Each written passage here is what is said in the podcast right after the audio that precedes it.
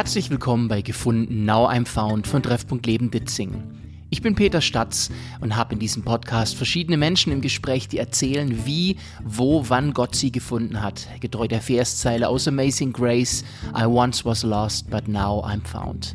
Immer anders, sehr persönlich, deep und spannend.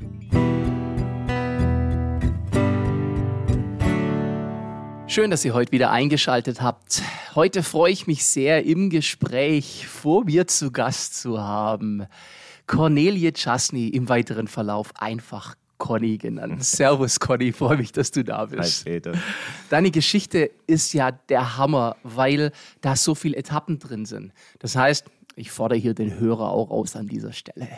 Ihr müsst fokussiert bleiben, um die Chronologie zu verstehen. Nein, nein, wir, wir kriegen das schon smooth hin. Aber bei dir gibt es Etappen von ähm, im Ausland leben, in Deutschland leben, von Flucht in Kriegsgebaren, von äh, in der Szene drin sein, von in der Musikszene als Roadie unterwegs sein, hm, vom, vom rebellischen äh, bis hin zu einer äh, krassen Begegnung oder immer wieder Begegnungen mit Gott. Und das alles, diese Schwankungen, das wird in diesem Gespräch sein. Ich freue mich übrigens, dass wir heute das erste Mal auf höherer Qualität arbeiten können, auch losgelöst von YouTube weil wir eben jetzt ein richtig schönes Podcast-Equipment haben. Das heißt, Conny, deine schöne Bassstimme für dich als Bassspieler, die wird jetzt auch richtig zur Geltung kommen. Hoffen wir doch. Conny, das hier ist eine Sendung, wo Glaubensgespräche geführt werden. Du bist ja aufgewachsen mit Glauben um dich rum. Was sind so deine ersten Erinnerungen, die du mit Glauben verbindest in deiner Kindheit? Ja, ich bin in einem sehr religiös-christlichen Elternhaus aufgewachsen ähm, und habe da einfach von klein auf natürlich die Sonntagsschule alles äh, besucht und gehört. Ähm, Bibelthemen waren in der Familie auch unter der Woche Thema und ähm, ja, es hat mich auch immer beschäftigt. Ich habe ähm, viel dran gedacht und ähm, neben dem, dass ich dann einfach ähm, gemerkt habe, dass ich in der Gemeinde, ähm, was es in der Gemeinde gibt, hat mich auch immer, also interessiert, was noch drumherum gibt. So bin ich schon als Kind, ähm, obwohl ich in der Sonntagsschule war und ähm, unter der Woche hatten wir auch immer so familiäre Treffen aus der Gemeinde raus, ähm, habe ich mich dennoch einladen lassen von irgendeinem Kind auf der Straße zu einem ähm, so einer Kinderstunde von, ich glaube, Süddeutsche Gemeinschaft mhm. war das damals. Mhm. Also ich habe einfach, ja, ich war immer offen. Das ist ja schon mal gut.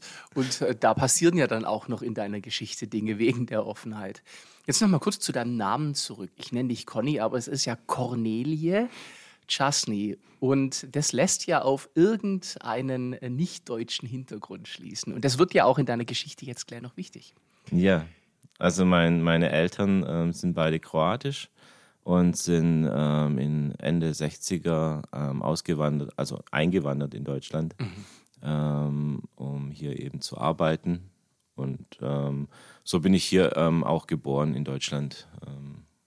Okay. Ja, ihr habt ja eine, eine wahre Geschichte der heimatlichen Entwurzelung in eurer Familie drin. Du hast mir erzählt, äh, dein Vater, wenn ich das jetzt richtig wiedergebe, sonst korrigier mich, sollte eigentlich nur für eine Fortbildung äh, als Drucker in Deutschland kurz ein paar Tage da sein. Und dann hat er gemerkt. Ja, genau. Also nicht gemerkt, sondern er war hier in Deutschland auf der Fortbildung und da hier akuter Arbeitsmangel, also Fach, Fachkräftemangel damals auch herrschte, mhm. ähm, war das so, dass er auf der Fortbildung einfach von. Ähm, einem, seinem späteren Chef angesprochen wurde. Und daraufhin ist er natürlich erstmal zurück, hat es mit seiner damals meiner Mutter geklärt. Und äh, da waren ja auch schon meine ältesten Geschwister, die waren schon in äh, damals Jugoslawien auf die Welt gekommen. Mhm. Und ist dann einfach nach Deutschland erstmal alleine für, Plan war zwei, drei Jahre. Mhm. Aber er hat dann doch die Familie irgendwann mitgenommen und da war dann, ging für deine Geschwister das Reisen dann los und das mhm. von einem Land ins andere. Und du bist hier aufgewachsen. Bis zu deinem zwölften Lebensjahr warst du hier. Aber dann ging es für dich auch auf die Reise. Wie kam denn das? Ja, also der Wunsch meines Vaters ähm, war ja zwei bis drei Jahre, aber nach 18 Jahren hat er dann wirklich den, etwa 18 Jahre, ich weiß es gar nicht genau, müsste ich nochmal nachfragen, ähm, hat er einfach ähm, ja, die Dinge in die Hand genommen. Mhm. Er hat sich ähm, hier in Deutschland einfach ähm, Druck, Druck, unter, Druckmaschinen gekauft und hat ähm, angefangen, in, also dann ähm, uns alle zusammengepackt und wir sind dann eines Sommers, ähm, Anfang Sommer, ähm, umgezogen nach damals Jugoslawien. Was du nur vom Sommerurlaub bis dahin eigentlich gekannt hast. Ja, war wunderschön. Also als Urlaub war es schön. Wir waren dort, waren ein bisschen am Meer, wir waren ein bisschen an dem Fluss baden. Es war immer schön, war immer, immer was los, ja. Mhm, und jetzt plötzlich mit zwölf wird es deine neue Heimat. Mhm. Hat sich am Anfang wahrscheinlich erstmal wie Urlaub angefühlt, aber irgendwann hat man dann gemerkt, der hört nicht auf, der Urlaub, oder? Ja, der Sommer geht ja auch vorbei und das oh ja, war dann auch Gibt ein andere Sommer. Jahreszeiten, stimmt. Es war dann auch ein Sommer, in dem man ähm, noch kurz ein Haus bauen musste und ähm, einfach ähm, war der Sommer auch recht kurz, also es fing ziemlich hart an. Ähm, genau, und spätestens als man dann eingeschult wurde, ähm, merkte man, man versteht die Sprache, aber da wir im, im, in der Familie immer Deutsch mit unseren Eltern hm. gesprochen haben, also die haben mit uns Kroatisch gesprochen, wir haben Deutsch geantwortet. Okay ähm, habe ich auch gemerkt, dass ich einfach eine Sprachbarriere habe. Also Natürlich. Also ich kann es zwar lesen und, und äh, verstehe auch das Normale, aber das ist in der Schule dann doch ein, eine Steigerung und da habe ich dann auch erstmal mit der Sprache zu kämpfen gehabt. Hat dich das ein bisschen an den Rand gestellt an der Schule? War das, bist du dadurch ruhig geworden oder wie war dein Verhältnis zu Ich war nie laut. Mhm. Also ich war nie ein lautes Kind eigentlich. Ähm, so in mir war es wahrscheinlich immer lauter, als mhm. ich nach außen war. Meine Mutter sagt auch, ich wäre ein sehr braves Kind gewesen.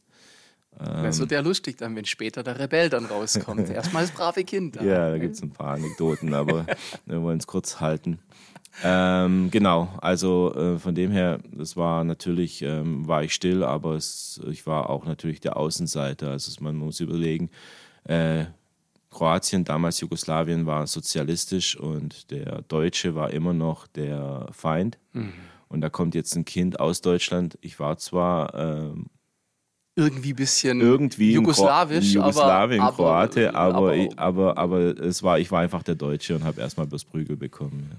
Oh Mensch. Ich meine, deine Geschwister, deine Großen, deine große Schwester und dein großer Bruder, die blieben in Deutschland aber weil natürlich dann, äh, die waren schon da plus 18 Jahre, dann waren die alt genug, dass die in Deutschland geblieben sind. Ja, meine, meine älteste Schwester ist tatsächlich schon äh, viel früher, also die ist nach dem Abi mit ähm, 18 äh, nach Beograd äh, Sprachen studieren mhm. gegangen. Mhm. Also sie war sozusagen in Jugoslawien. Mhm.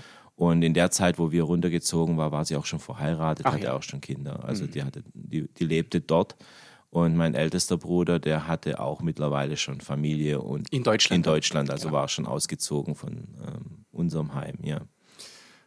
Dann gehen wir mal weiter in der Geschichte. Du bist jetzt angekommen in äh, damals Jugoslawien mhm. und äh, da ein bisschen ein Fremdkörper. Das Thema nicht richtig reinpassen zieht sich ja brutal durch deine Geschichte durch und die wird immer und immer wieder wird es auch kommen, wird uns nachher auch auffallen.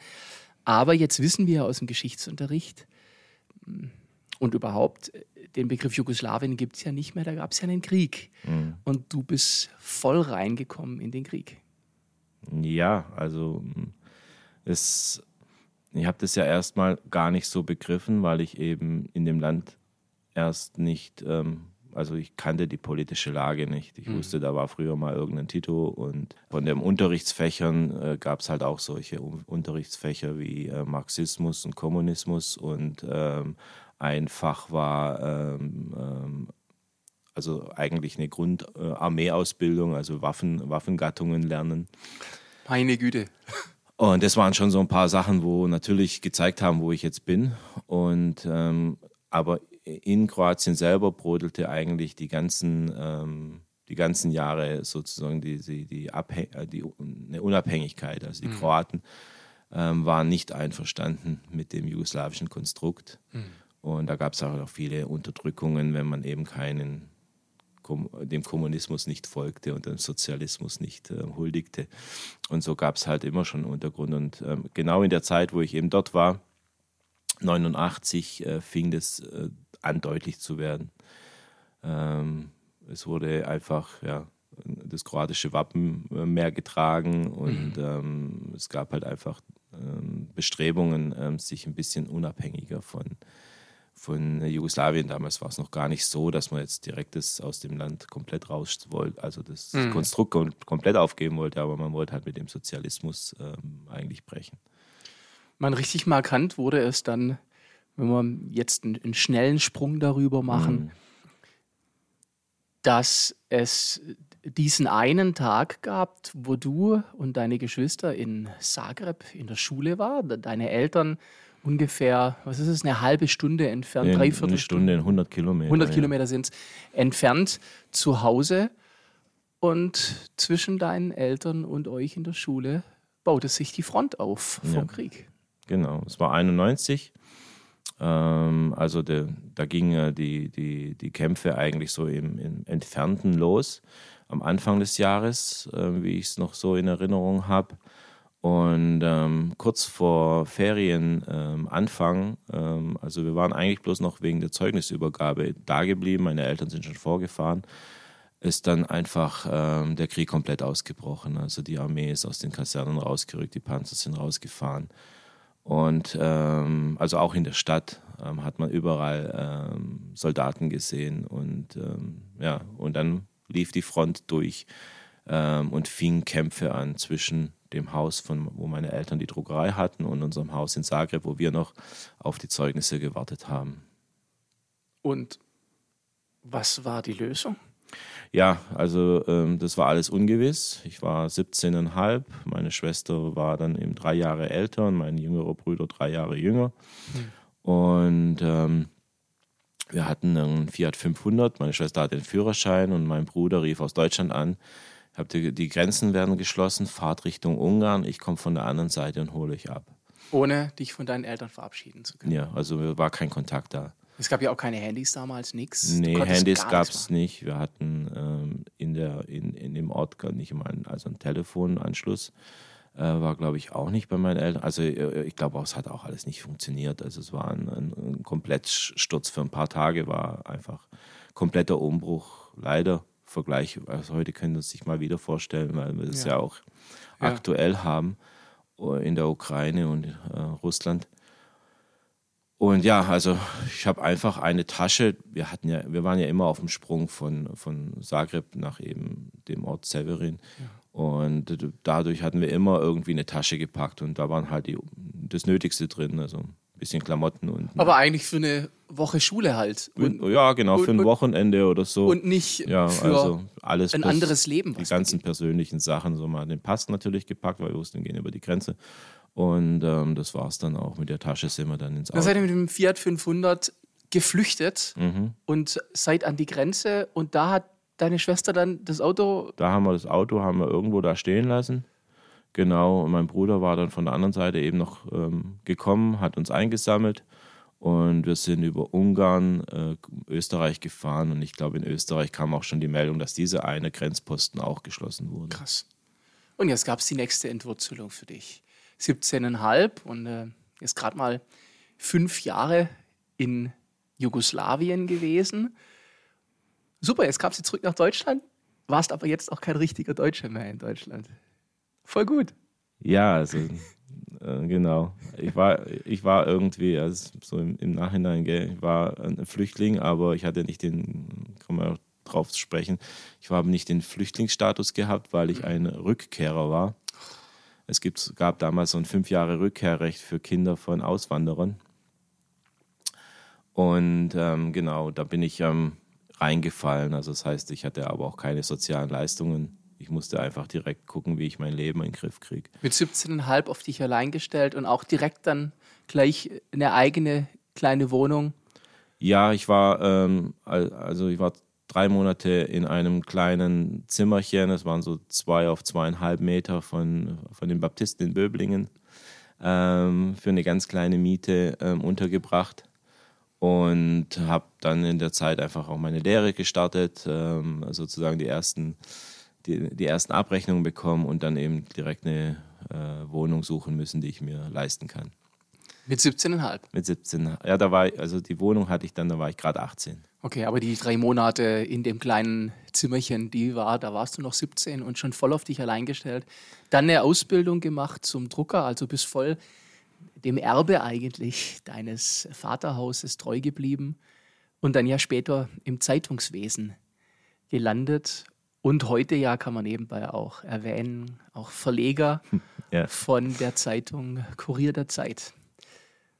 Also echt spannend. Und ja, im ganzen Bereich von Medien heute tätig.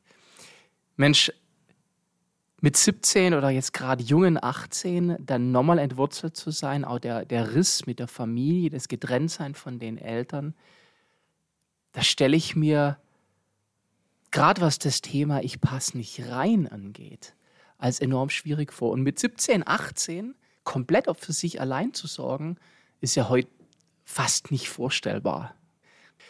Wie, ich komme jetzt mal auf das Thema Glauben zu sprechen.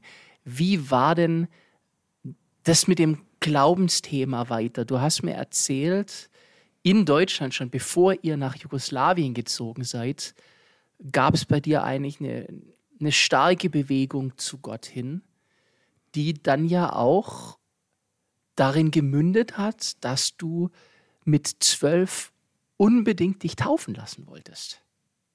Ja. Was, was war da der Hintergrund, dass man sich mit zwölf plötzlich unbedingt taufen lassen will? Ähm, also wenn man über, über das spricht, was einem passiert oder was so passiert im Leben, kommen einem einfach Gedanken, warum war das eigentlich so, wo man sich selber eigentlich nie irgendwie die Zeit oder äh, genommen hat, darüber nachzudenken. Aber ganz klar war einfach diesen Sommer, bevor wir umgezogen sind, war ich auf einem christlichen, auf einer christlichen Freizeit, Jugendfreizeit. War ja eigentlich noch viel zu jung für Jugendfreizeiten. Und wo war die Jugendfreizeit? Weil wieder interessant. Es war genau damals auf der Insel Ugljan in Kroatien. Ähm, in Jugoslawien in wieder. Jugoslawien. Das heißt, dein Hin und Her Es war ein normaler Sommer und es war das erste Mal, dass ich eben auf diese Freizeit gehen durfte. Ähm, das ist ein Camp von den Baptisten dort und ähm, genau, eigentlich will jeder äh, jugendliche Baptist wollte da seinen Sommer verbringen. Genau, ich durfte das erste Mal hin und es waren zehn Tage, ähm, wie man eine Freizeit sich vorstellt: mhm. äh, Bibelarbeiten, Baden, Sport, Schwimmen, ähm, wunderschön. Und ähm, am letzten Abend hieß es dann ja, heute Abend gibt es Aufruf. Und ich war mit dem Thema nie konfrontiert, so habe mir nie Gedanken gemacht. Aber als dann der Moment kam, dass ähm, der, der Leiter gesagt hat, und äh, wer sein Leben Jesus übergeben möchte, der komme jetzt vor. Da war ich der Erste. Ich bin, ich kann es nicht schildern, aber das war die erste ähm, Begegnung mit dem Heiligen Geist, wo ich, wo er mich wirklich so berührt hat und was mich Dinge machen lassen hat, wo ich einfach nicht das Bewusstsein selber drüber habe, was ich da mache. Also, er hat dich gezogen, oder? Hm. Ich wusste, er hat es, der hat es gesagt und ich wusste, das ist jetzt mein Moment. Mhm. Und ich war dann auch wirklich, ähm, ich kann mich an nichts erinnern. Ich war da vorne, habe mein Leben Jesus übergeben und ich war, ich glaube, die ganze Nacht auch wach ähm, und ähm, ja, bei anderen ging es irgendwie normal los und mir hat die ganze Zeit irgendwie gearbeitet. Ich hatte immer noch, war irgendwie wie auf, wie auf Drogen. Ja. Hm. Krass. Krass. Und jetzt kommt dieses Fluchtthema, du wirst da entwurzelt, du also das war noch nicht die Flucht, genau, jetzt ist erst der Umzug. Das ist ja, yeah. man muss ja in der Chronologie, meine Güte, dem Hörer wird es auch schon so gehen. Was jetzt, wie Moment, wo sind wir gerade, in welchem Land? Ja, ähm, Geht auf www.ortungsdienste.chasny.kroatien äh, und da haben wir euch dann eine Karte aufgezeichnet, die ihr findet. Da seht ihr immer mit Jahreszahlen die Stationen im Leben von Conny Chasny. Also, jetzt sieht nach Jugoslawien und jetzt geht, glaube, du hast da eine Begegnung mit Gott gehabt, weiter. Aber deine Familie hat es ja sehr, sehr traditionell gelebt. Mhm. Und du kommst ja da auch aus einem, ich möchte mal sagen, nicht gerade super weiten baptistischen Hintergrund. Wie ging es dir denn da jetzt plötzlich in Kroatien? Ja, also nach dem Sommercamp sind wir, also hatte ich noch ein Schuljahr in, in Deutschland und dann ging es auch ums Thema Taufe noch. Mhm. Das will ich noch kurz erwähnen. Und da war es so wirklich so, ich war viel zu jung für baptistische Taufen. Also ähm, die Entscheidung war eigentlich in Frage gestellt, aus, aus welchen Gründen ich mich und musste mich wirklich da rechtfertigen. Also vor vom Pastor, vor den Gemeindeleiter musst du ja, dich also es rechtfertigen. gab warum? den ganz normalen Taufvorbereitungskurs, der beim Baptisten damals einfach ähm, über ein halbes Jahr lief. Okay. Den habe ich besucht. Und zusätzlich hatte ich noch zwei, drei Extrastunden mit, mit dem Pastor, in dem ich mich sozusagen rechtfertigen musste, was mich dann antreibt, noch äh, eben diese Taufe schon durchführen zu müssen. Und ja, genau. Und dann habe, haben sie mich getauft. Genau. Und ähm, ja, ein paar Monate später sind wir dann eben nach Kroatien gezogen. Und dann kam halt dieser Umbruch ähm, kulturell. Ähm, ja, und vor allem aus einem streng baptistischen, in Deutschland lebenden Gemeinde bin ich nach Kroatien gekommen in eine richtig traditionell ähm, noch strengere Oh.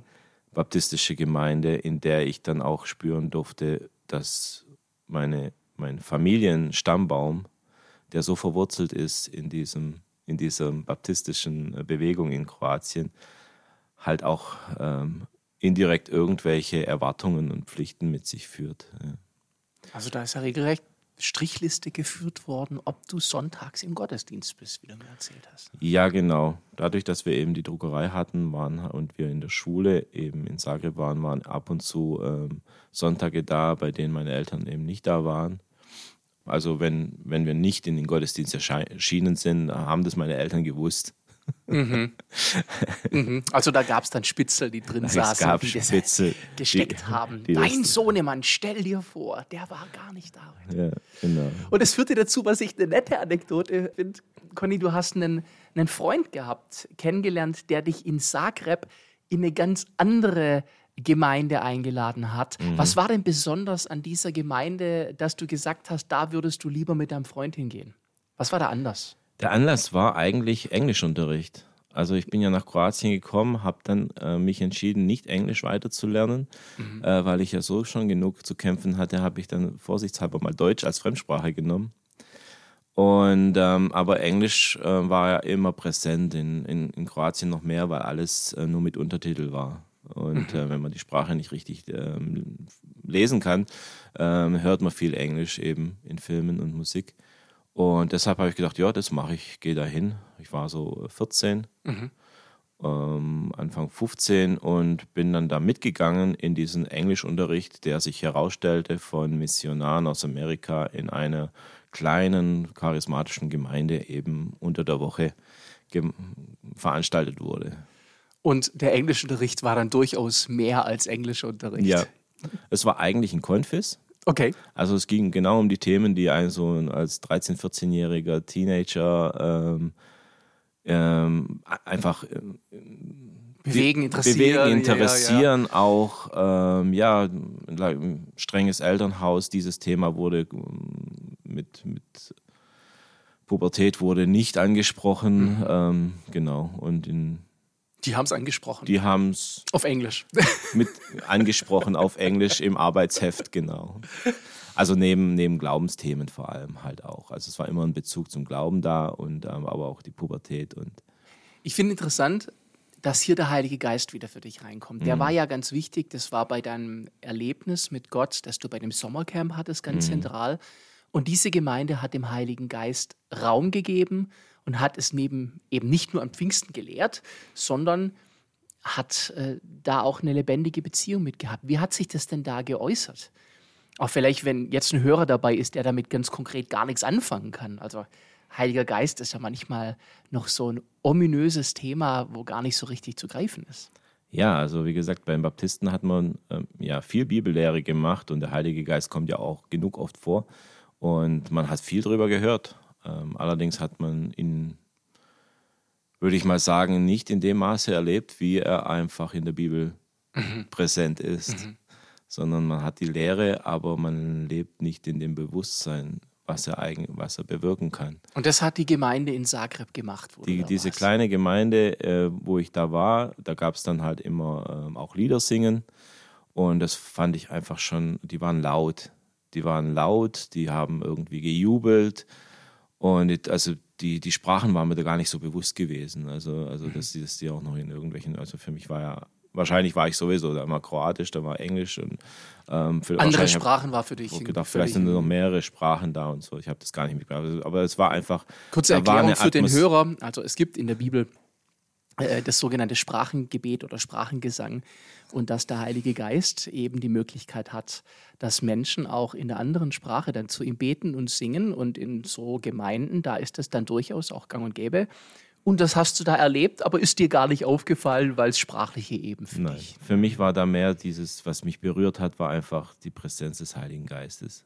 Das heißt, Gott war spürbar im Raum. Ja, wow. er war spürbar. Es wow. war einfach, ähm, ja, also damals wusste ich es nicht, was es ist. Mhm. Heute weiß ich ganz genau, es war einfach dieses Gefühl, das ich hatte bei meiner Bekehrung. Okay, und das, das hat dich hingezogen in diese Gemeinde? Das war bei denen im Englischunterricht, das war bei denen beim Liedersingen und das hat mich hingezogen, dass ich einfach sonntags mal sehen wollte, was passiert eigentlich dort in den Gemeinderäumen. Ja, ich bin so happy, dass du gerade Liedersingen sagst, weil zur Definition von Liedersingen werden wir nachher noch kommen. da musst du mich unbedingt daran erinnern, dass ich da nochmal nachhake. Aber für den Moment lassen wir es mal so stehen. Jetzt gehen wir zurück zu dieser, finde ich, witzig Anekdote mit den verwandtlich verzwickten äh, Spitzeln in der äh, Kirche, Gemeinde deiner Eltern. Dass es dann dazu kam, dass du dich heimlich, und das finde ich irgendwie schön, von einem Gottesdienst zum anderen gesneakt hast. Und mhm. wie hast du das denn gemacht? Das finde ich irgendwie süß. Ja, also ich hatte den Fehler gemacht, dass ich das einmal eben nicht gemacht habe. Das heißt, ich bin in den anderen Gottesdienst gegangen, ähm, weil ich dachte, ja, ich gehe in den Gottesdienst und ähm, bin eben nicht ähm, zu den Baptisten, sondern bin eben zu der, dieser äh, Pfingstgemeinde gegangen. Und ähm, daraufhin habe ich dann halt ähm, eben die Nachfrage bekommen, wo warst du denn Sonntag? Also ich hatte mich damals noch nicht getraut zu sagen, dass ich eben in der anderen Gemeinde bin. Das habe ich mhm. erst ge gemacht, als ich weggezogen bin, habe ich denen das erklärt. Genau, das hat mir einfach bloß Bewusstsein gesogen, okay, wenn ich da unten sein will, muss ich erst oben auftauchen. Ich bin immer, also das Gute, Gute war, die Pfingstler haben äh, eine halbe Stunde später angefangen. Das heißt, bin pünktlich in unserer Gemeinde gewesen bei den Baptisten und ähm, das, die andere Gemeinde waren so 600 Meter weit entfernt. Also mit, mitten in der Innenstadt von Zagreb, das eine auf der einen Seite, das andere auf okay, der anderen na, Seite von dem, von dem Mittelpunkt. Okay, wunderbar. Und ähm, da bin ich dann halt ähm, einfach morgens rechtzeitig in die Baptistengemeinde gegangen, meine ganzen Onkels und Tanten begrüßt, habe mich hinten hingesetzt und als sie dann in ihr, ihre Lieder singen, Anbetung angefangen haben, äh, bin ich hinten durch die Tür raus. und war dann pünktlich zum Start vom anderen Gottesdienst. In einer anderen Gemeinde. In einer anderen Gemeinde. Mein, du bist ein Schlingel, schleichst dich von einer Gemeinde in die andere. Sehr, sehr cool. Jetzt geht's zurück nach Deutschland. Flucht, Entwurzelung, neues Leben, auf dich allein gestellt, auch einen Haufen zu verarbeiten. Und jetzt weiß ich und wer dich kennt, ist auch, dass Musik bei dir ja eine große Rolle gespielt hat und du so durch und durch ein Rocker bist. Also wenn man dich mal auf der Bühne erlebt hat, dazu muss man wissen, hier mir gegenüber sitzend, einfach in verschiedenen Bands als Bassist.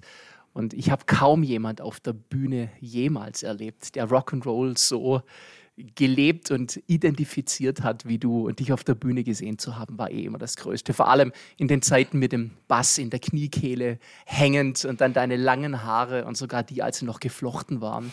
Dieser halb-Wikinger-Look mit deinem Bart dann und dann bangend.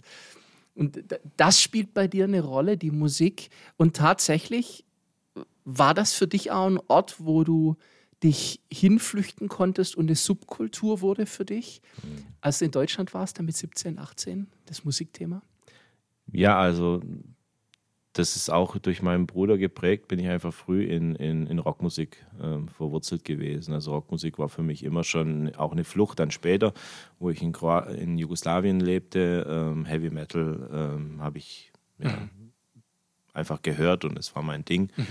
Und wo ich dann nach Deutschland gekommen bin, natürlich ähm, ohne Geld, ähm, alles ging für, für den Lebensunterhalt und Freizeitgestaltung war schwierig, hat mein Bruder mich einfach als, äh, also bei seinen Konzerten mitgenommen. Er mhm. hat ja auch in der Band gespielt und hat er mich mitgenommen, beziehungsweise ich durfte dort eben Technik, ähm, in der Technik arbeiten. Für den involvierten Hörer, das war die Band Creed und die haben so ein bisschen in Deutschland auch den White Metal Bereich aufgeschlossen, kann man schon sagen eigentlich. Genau, also sie waren eine der ersten m, christlichen Rockbands in Deutschland, also Metal, im Metal-Bereich, also im härteren Rockbereich. Und ähm, was sie gemacht haben, vor allem, sie haben diese amerikanischen Bands auf Tourneen nach Deutschland gebracht. Die, früher waren die vereinzelt mal hier, aber sie haben dann Tourneen gemacht. Und bei diesen Tourneen hat es eben Techniker benötigt, ähm, weil das waren ja schon größere Veranstaltungen. Da geht dann der Musiker nicht mit seinem Instrument auf die Bühne. Also brauchst jemanden, der eben Gitarren stöpselt, aufbaut und ähm, Stagehands, Roadies im Prinzip. Roadies, genau. Und plötzlich Tour- warst du Tour ein. Roadie. Genau.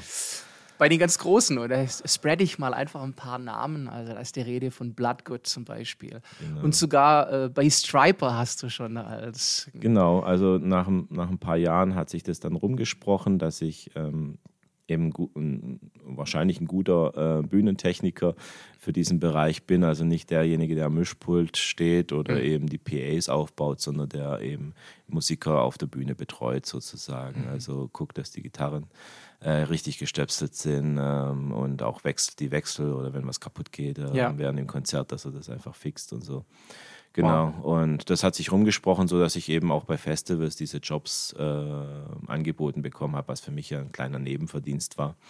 Auch. Du Also, konntest die Bands live erleben. die Bands du hast live erleben, Das Leben mit- hinter der Bühne mitgekriegt und Genau. hast ein bisschen was für gekriegt. bin bei Striper ähm, in die Umkleidekabine reingelaufen, habe mit denen gebetet und Ja, äh, wie als ob es nicht für uns alle schon schlimm genug war, sie in ihren gelb, schwarz genau. gestreiften Leggings schon auf der Bühne so zu sehen. Hast du noch in der Umkleide oh, Genau, es tut ja auch in der so Unterhose leid. gesehen. Es tut mir so leid. Ja, also das gibt's schon. Da gibt's extra Geschichten dazu. Aber ja, so habe ich auch äh, den Micha kennengelernt, weil ich eben für die John Johnson Band auch so engagiert wurde, Mhm. bei größeren ähm, Konzerten eben die Backline zu machen. Ja, hammermäßig, hammermäßig. Und weil natürlich Geldknappheit, kann man sich ja vorstellen, wenn man mit 17, 18 schon eine eigene Wohnung haben muss und nur ein Ausbildungsgehalt hat, ja, bei dir eine Rolle gespielt hat, hast du die restliche Zeit jetzt auch nicht irgendwie in den teuersten Clubs und bei den teuersten Konzerten, gar nicht, ja. sondern es waren dann eher die Jugendhäuser, wo du. Genau, also wenn ich mal nicht ähm, irgendwie auf Tour war und das Wochenende einfach ähm, äh, in meiner Wohnung sitzend, ähm, hatte ich auch keine Lust. Deshalb fand ich dann eben Jugendhäuser und habe dort eben, ähm, wo, wo eben die Musik auch ähm, gespielt wurde, habe da meine Zeit verbracht, genau. Und hast eine Nähe gekriegt zur Straight Edge Bewegung. Genau, also es gab mal eine Zeit, eine Phase, wo ich eben über, über die Jugendhaus-Hardcore-Szene, also Hardcore ist auch so eine Punk-Metal-Musik, ähm, gab es eben in dem, in dem Kreis Böblingen diese Straight-Edge-Szene, die in dem Sinne für mich interessant war, weil ich ja auch ähm, einfach Drogen, Alkohol größtenteils gemieden hatte. Ich war jetzt nicht ein Straight Edge, aber ich fand das jetzt nicht so prickelnd. Ähm, und ähm, was das Tolle war, einfach, die haben, die waren wohl gute Eltern, also auf jeden Fall ähm, hatten die große Häuser, in denen sie eben so ähm, Straight Edge Abende gemacht haben. Also da wurde die, wurden die, die Anlage, eine kleine Anlage aufgebaut, Gitarren auf, auf Schlagzeug. Und dann gab's gibt's Hardcore-Gigs. Hardcore und es gab immer was zum Essen, Trinken. Und, War die gute Art und Weise, sein Wochenende rüberzubringen, Ja, mit wenig, rumzubringen mit wenig Geld. genau. Also kurzer äh, Einschub hier nochmal an der Stelle. Man gönne mir meinen Justus Jonas-Moment. Straight Edge-Szene besteht einfach, hat gar keinen christlichen Hintergrund, sondern besteht darin, dass äh, aus dieser Hardcore-Punk-Szene raus Leute gesagt haben, so wir verzichten auf Alkohol, wir verzichten auf Drogen. Eine große Nähe zum äh, Vegetarismus war da. Ja, genau. Und es gibt sogar noch die Wellen, die sind ja ganz extrem, äh, die Sex vor der Ehe ablehnen und sehr stark wechselnde Sexualpartner ablehnen, weil sie einfach sagen, sie wollen sehr geradlinig leben und daraus, hat aber keinen christlichen Hintergrund, Gar sondern nicht. ist ein sehr äh, puristischer. und versucht eigentlich ähm, die Gesetze der Bibel ohne die Bibel zu leben. Aber finde ich interessant, weil da ja ein Herz bei dir schon durchkommt, nämlich dass du gemerkt hast, du willst einen, einen geraden Weg äh, gehen. Straight Edge finde ich auch einen schönen Be Begriff ein bisschen äh, dafür. Aber das war jetzt gar nicht so christlich verbunden, sondern war eben auch ganz stark mit dem Rock verbunden. Ja, dich. das war eigentlich sozialkritisch, einfach gegen alles, was in der Welt so vor sich geht. Mhm. Die Inhalte also waren eigentlich so eher ähm, politisch, sage ich mal. Dann warst du jetzt in Deutschland unterwegs. Rockmusik war dein Ding, ein bisschen Straight Edge, die Partys, Wochenenden. Jetzt gucken wir mal, dass wir mit einem Blick auf die Zeit vielleicht den nächsten Heiligen Geist-Moment in deinem Leben wieder betonen, wobei es super spannend wäre, jetzt noch eine halbe Stunde an der Stelle zu verweilen. Ja. Aber da müssen Menschen dich halt einfach persönlich drauf ja. ansprechen. Es, Gerne. Es geht nicht anders. Und du bist dann erstmalig hier in Deutschland in eine große freikirchliche Gemeinde gegangen, die auch sehr charismatisch drauf war, aber hast an der Stelle wieder zu spüren gekriegt, dass du irgendwie nicht ins System passt mhm. mit deinem Outfit und deinem Aussehen als Rocker und warst da irgendwie nicht angepasst genug und dieses rebellische Aussehen hat dafür gesorgt, dass die in der Gemeinde dich dann irgendwie, wie war das, wenn du dahin bist? Ja, also schwarze Klamotten waren eigentlich so mein Alltag. Ich mhm. hatte nicht viel mehr. Dadurch, dass ich das halt auch bei den Konzerten teilweise bekommen habe von den Bands, habe ich mhm. diese T-Shirts auch gehabt und ähm, schwarze Hosen. Natürlich so ein bisschen hat man sich natürlich da einfach auch angepasst, kulturell. Und ich bin dann über einen, mit einem Freund, bin ich dann einfach auch so in diese große charismatische Gemeinde und ähm, war vermutlich auch oft mal Samstagabends eben noch lange mhm. woanders unterwegs und ähm, bin da wahrscheinlich auch ein bisschen einfach jedes Mal aufgefallen. Auf jeden Fall ähm, war das halt so, wenn ich in diese Gemeinde kam, habe ich immer Befreiungsgebete angeboten bekommen. Also die haben, da kommt der Mann die, die der haben, Dunkelheit. Genau. Die haben immer irgendwas in mir gesehen, was ich in mir nicht gesehen hat, was mich natürlich immer angeeckt hat. Also es hat mich schon immer auch, mich hat es, mich hat es eigentlich schon gezogen, ähm, eine Gemeinde zu finden, wieder einen Anschluss zu haben. Aber ich habe immer, auch davor war ich ja auch viel bei den Baptisten, habe ich ähm, immer gemerkt, okay, aber ich habe da keinen Platz. Ich bin da irgendwie, ich komme da nicht an oder ähm, die ganze Zeit wird mir bloß irgendwie Passt nicht rein. Genau. Hm. Oder, oder muss angepasst sein. Ja, ich was muss ja mich auch, anpassen. Ja. Was ja auch tatsächlich in vielem christlichen Hintergrund oder von Menschen, die den Background gar nicht haben, auch als ein Argument dagegen gebracht wird. Oder da muss ich mich so äußerlich anpassen oder von der Form her, um ins System zu passen. Und das warst du eben nicht. Ja, definitiv nicht. Aber Gottes Gegenwart hast du gesucht da. Ja. Und dann gab es dann auch erste Annäherungen zu, zu Treffpunkt Leben, also zu der Gemeinde, von der aus dieser Podcast auch ist. Das ist jetzt keine Promo-Veranstaltung für TL, aber das ist eben ein Teil deiner Geschichte. Und bist da auch mal in Gottesdienst gekommen, aber warst räumlich noch zu weit weg, richtig? Ja, also in der Zwischenzeit habe ich ja meine wunderbare Frau kennengelernt, in die dann, wie sich herausstellte, in dieser großen Gemeinde ja. ähm, eben auch schon im Worship war.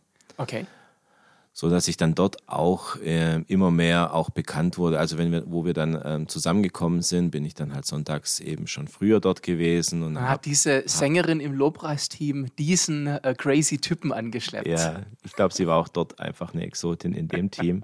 okay. Sie musste ja auch immer wieder ein paar Schmuckstücke ablegen oder äh, auf mal Äußerlichkeiten achten, um dort äh, in, im Chor mitsingen zu Denn dürfen. Denn kennengelernt habt ihr euch nicht in dieser Gemeinde, Nein. sondern wo? In der legendären Rockfabrik. In der Rockfabrik in Ludwigsburg, in der Rofa, in, in der Rockdisco überhaupt genau. in der Region Stuttgart. Dort im Bistro saß sie alleine an einem Tisch und ähm, ich hatte meinen Tee in der Hand und habe mir einen Platz gesucht. Ich genau sehe dieses Bild vor dir, dich in der Rofa mit dem Tee, das ist so gut. die Rockfabrik war sozusagen eine zweite Heimat geworden, gerade als ich, als ich dann nach meiner Lehre auch einen Führerschein hatte und ja. ein Auto hatte, war ja. das natürlich schon, ähm, da war ich sozusagen schon Inventar. Mhm. Und ja, aber Alkohol war kein Thema und, und, und im Bistro war es ein bisschen ruhiger, bis dann äh, die richtige Musik lief und so hat man da halt ein bisschen ausgesessen. Mhm. Und genau, und da habe ich mich mit ihr unterhalten und genau. Dann seid ihr zusammengekommen und Trotzdem hast du dich oder ihr euch in dieser großen Gemeinde noch nicht so wohl gefühlt, was ich jetzt finde, gar nicht so das Thema ist, welche nee, Gemeinde ist die bessere. Darum geht es hier gar nicht, gar nicht, Sondern es geht, und darauf will ich noch mal raus, eher um eine weitere Begegnung, die sich angebahnt mhm. hat. Und eines Tages landete, nee, halt, hier muss man dazu sagen, dass auch unsere Geschichte jetzt anfängt, gemeinsam an der Ja, Stelle. genau.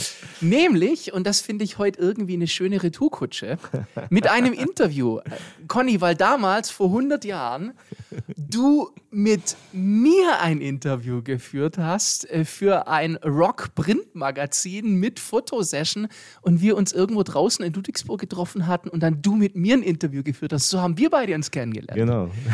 Und irgendwann, Monate später, sahen wir uns dann in einem Gottesdienst nämlich wieder und dann stellten wir auch fest, ah, du und deine Frau, ihr besucht jetzt einen Gottesdienst, wo ich auch hingehe. Und da führt der Weg jetzt ein bisschen zusammen. Ja, genau. Aber ich möchte jetzt auf einen ganz besonderen Gottesdienst raus. Mhm. Und zwar, ihr kommt an in diesem Gottesdienst und erlebt einen ganz besonderen Kulturschock-Moment mit jemand auf der Bühne.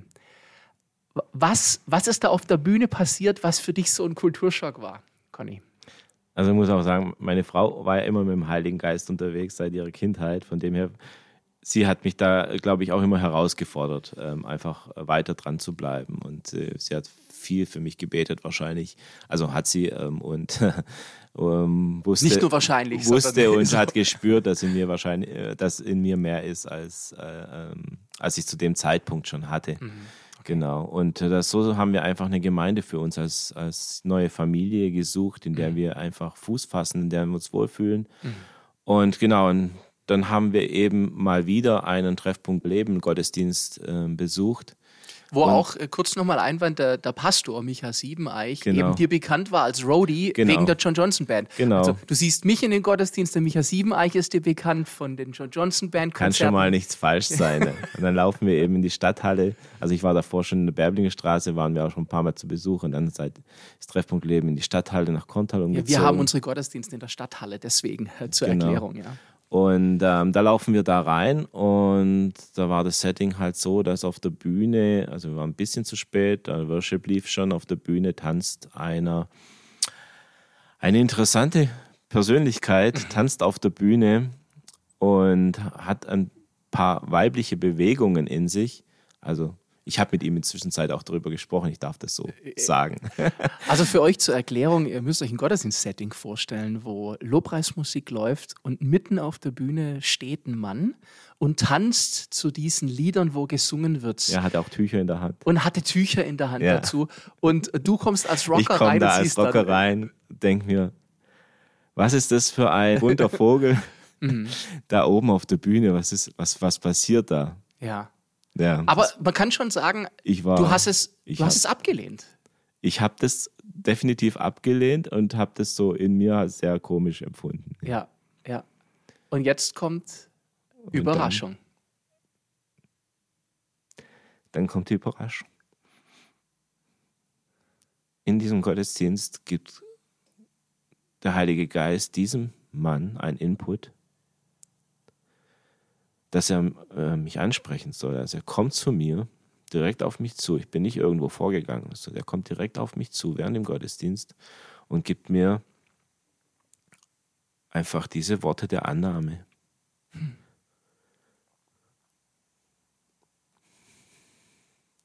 Gibt mir diese Worte der Annahme, die, die ich mein Leben lang gesucht habe.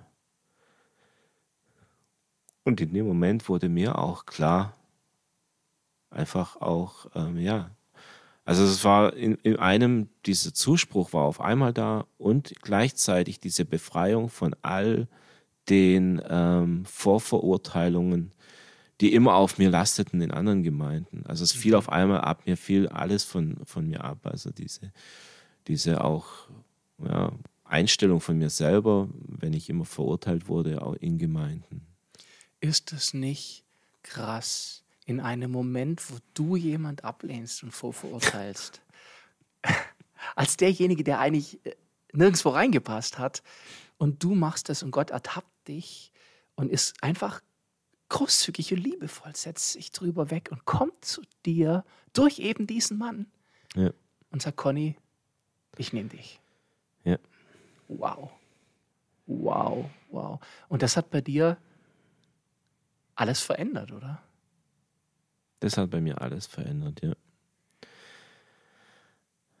Deine Reise die ging ja jetzt weiter. Und eine Etappe, die ich jetzt noch ansprechen möchte, die haben wir vorher auch schon mal anklingen lassen, weil ich dies so spannend finde, ist, und das wäre mir auch wichtig als ein Grundsatz, dass ich glaube, dass wir eben nicht uniform aussehen müssen, wenn wir gläubig an Gott sind. Und nicht immer den gleichen Sprech oder den mhm. gleichen Look haben müssen, sondern eben auch unsere unterschiedlichen Leidenschaften haben können oder unseren Stil oder unsere Art. Und Gott so gut mit Rock zurechtkommt wie mit Hip-Hop äh, oder mit Popmusik. Und es oft einfach eher menschliche Kriterien sind, die mhm. hier clustern und die auch entscheiden, passt der vom Bild her rein oder passt der vom Bild nicht rein? Gott hat dich hier da überrascht. Du hast jemand gesagt, du passt nicht ins Bild und Gott sagt, aber hallo und ich überrasche dich. Ich habe noch einen. Und du hast vorher gesagt, in den Gemeinden, in der freien Gemeinde in Zagreb, aber auch, auch später in der Gemeinde wurden Lieder gesungen. Und nun gab es bei dir, finde ich, einen ganz, ganz, ganz interessanten Switch vom Liedersingen zum Worship. Also mm. ich mache es nicht, ich nenne nicht die heutige Sendung vom Rocker zum Worshipper, weil du bist ja immer noch Rocker. Deswegen kann man so nicht nennen. Aber in deinem Herz ist was passiert. Mm. Und das finde ich so spannend.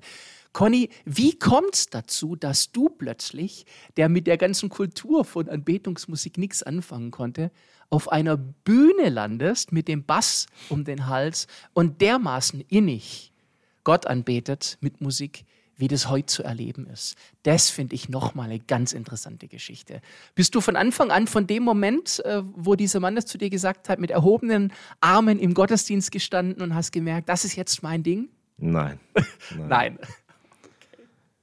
Also erstmal habe ich die Heimat gefunden, die ich gesucht habe, eine Gemeinde, in der ich wachsen kann, in der ich angenommen werde und ähm, mhm. die mich immer wieder vor Herausforderungen stellt, ähm, der ich mich gestellt habe und eben ähm, ja wachsen durfte. Und da waren viele Schritte drin. Ich hatte natürlich eine Frau, die immer Anbeterin war. Ähm, aber ähm, für mich war es dennoch, also es ist irgendwie, wenn man so guckt, ist es irgendwie komisch. Also wie lange das war. Ich habe während der Anbetungszeit mich um unsere Kinder gekümmert, damit meine Frau eben den Dienst machen kann in der Gemeinde. Und wenn ich dann mal da war, dann war das für mich immer, immer noch Lieder singen. Also ich habe nicht den Zugang gekriegt. Die Annette, unsere damalige Worship-Leiterin. Ähm, und dadurch, dass ich ja auch bekannt war, ist immer auf mich zugekommen, Mensch, Conny, nimm mal die Hände hoch, nimm mal die Hände hoch, nimm mal die Hände.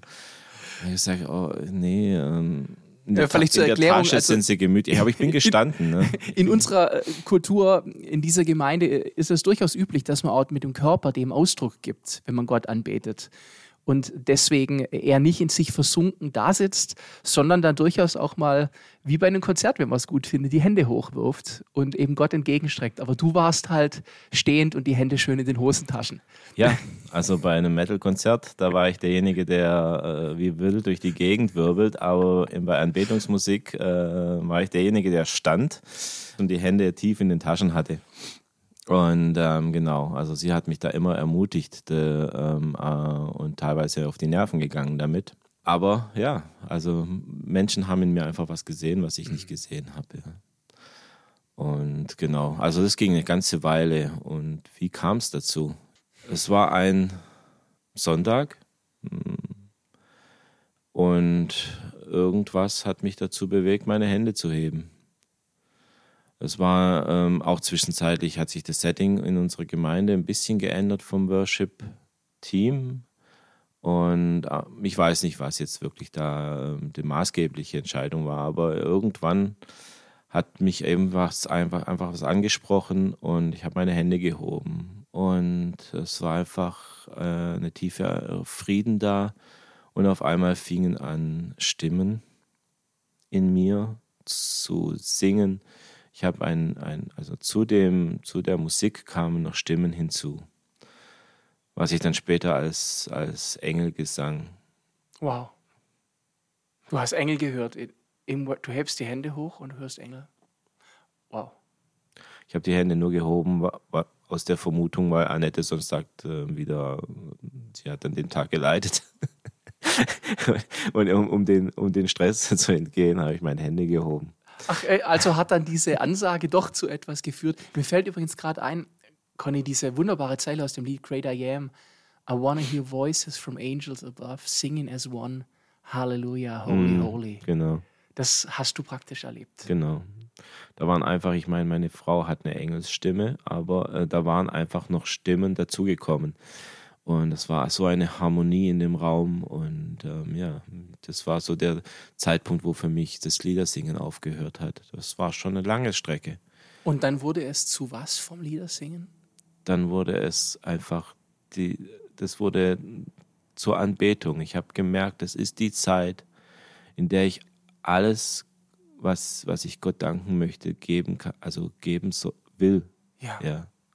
Will ist das Richtige. Ich möchte einfach Gott alles geben. Und es ist diese Zeit, äh, die wir in unserer Kirche haben, um eben selber zum Ausdruck zu bringen, laut äh, oder mit dem Körper oder mit, mit meinem Geist, einfach, dass, dass er würdig ist, angebetet zu werden.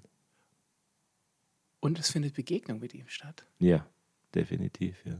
Also diese diese Liebe und diese Sehnsucht nach dem Heiligen Geist, die du gehabt hast, dann von deiner Kindheit an eigentlich und immer wieder in Etappen, die kam da dann dazu. Ja, also ich meine, die, die Begegnung mit dem Heiligen Geist hatte ich in der Gemeinde immer wieder, aber nicht, ja. aber nicht während, der, während der Anbetungszeit. Ah, da hat sich was das waren in Gebeten, ja, ja. in Gebeten. Ähm, ich hatte zwischenzeitlich auch schon in Sprachengebet empfangen. Also es, ich, ich, man könnte mich einen Charismatiker schon zu der Zeit nennen, der aber einfach den, den die Tiefe einer, einer ähm, Anbetungszeit noch nicht begriffen hatte. Wow. Und, und die Leichtigkeit, mit der man eben durch Musik in diese Tiefe kommen kann. Wow. Ja. wow. Conny, so krass, wenn man sich deine Geschichte anguckt, diese ganzen Etappen und die geht ja, die geht ja weiter, diese Geschichte. Es sind immer neue Begegnungen mit ihm. Mm. Aber wenn man dich heute erlebt, und das kann ich dir jetzt einfach sagen, immer noch als Rocker von der Kultur her, was ich auch schön finde, dass das immer noch ein Teil ist von dir, mhm. den du liebst. Aber eben diese, dich zu sehen, wenn du Begegnung mit Gott hast und es nicht mehr verbergen kannst, sind die schönsten Momente überhaupt. Und früher waren es so schöne Momente, dich beim Rocken zu sehen. Jetzt ist es so schön zu sehen, wie du Begegnung mit dem lebendigen Gott in der Anbetung hast. Und das ist tatsächlich das, was ich eigentlich auch jedem Hörer da draußen wünsche. Diesem Gott zu begegnen, ist sowas anderes als religiös zu sein, ist sowas anderes als zu denken, man muss Regeln befolgen. Mhm. Es ist sowieso anders. Jesus ist so anders. Wir versuchen zu definieren und versuchen zu erklären und Jesus überrascht und sagt, ja, ich, ich bin anders. und dann eben auch durch seinen Geist so erlebbar und spürbar. Und ich kann jedem, der zuhört, nur, ja, Hunger machen oder Durst machen. Streck dich danach aus und mach dich auf eine Reise. Denn wenn das stimmt, was du erzählst, Conny, und das so erlebbar ist, dann ist es auch für, für andere erlebbar. Und das ist dieses Suchen von ihm, mhm. Gott suchen. Conny, wenn ich dir noch ein Schlusswort geben würde, was, was wäre denn für dich so was, was du unbedingt loswerden willst? Aber für, einen, für einen Podcast-Hörer jetzt gerade, der hier zuhört, auch nach deiner Geschichte. Also diese Geschichte, glaube ich, ist so für jetzt, für die Hörer einfach dieses auch ausharren, dranbleiben. Ähm, ja, Gott hat den Zeitpunkt, wo er sich wirklich äußert. Mhm. Und ähm, ja, aber auch vielleicht auch ähm, dieses nicht ähm, abwägen, wenn Menschen dich ansprechen, dass du auch eine Handlung gehen sollst. Ja, hat es bei dir den Unterschied gemacht, nicht, die Hände zu heben. Ne? Nicht immer ja. es als Angriff zu sehen ja, auf deine, auf, auf dich, sondern ja. einfach auch als vielleicht, vielleicht ist doch auch mal, ähm, ja. Ich denke, man muss auch die, die, die Liebe, die darin ähm, vermittelt werden will, eigentlich will man nur was, was Gutes. Mhm. Und Gott wird dann den Moment auch schaffen, wo er einfach dann ähm, eben in Handlung kommt. Hammer. Ich danke dir ganz herzlich für die Offenheit, für das Gespräch. Super spannend und dass du heute hier bei Gefunden Now I'm Found warst. Und ihr da draußen, wenn ihr es noch nicht gemacht habt, lasst ein Abo da und äh, übrigens so eine äh, 5-Sterne-Bewertung in eurer Lieblingspodcast-App. Er meinte fünf Sterne Bewertung. Ja, so, so, so, das wäre, also ich wäre da völlig äh, positiv, wenn ihr unbedingt auch wieder einschalten. In diesem Sinne, seid gesegnet.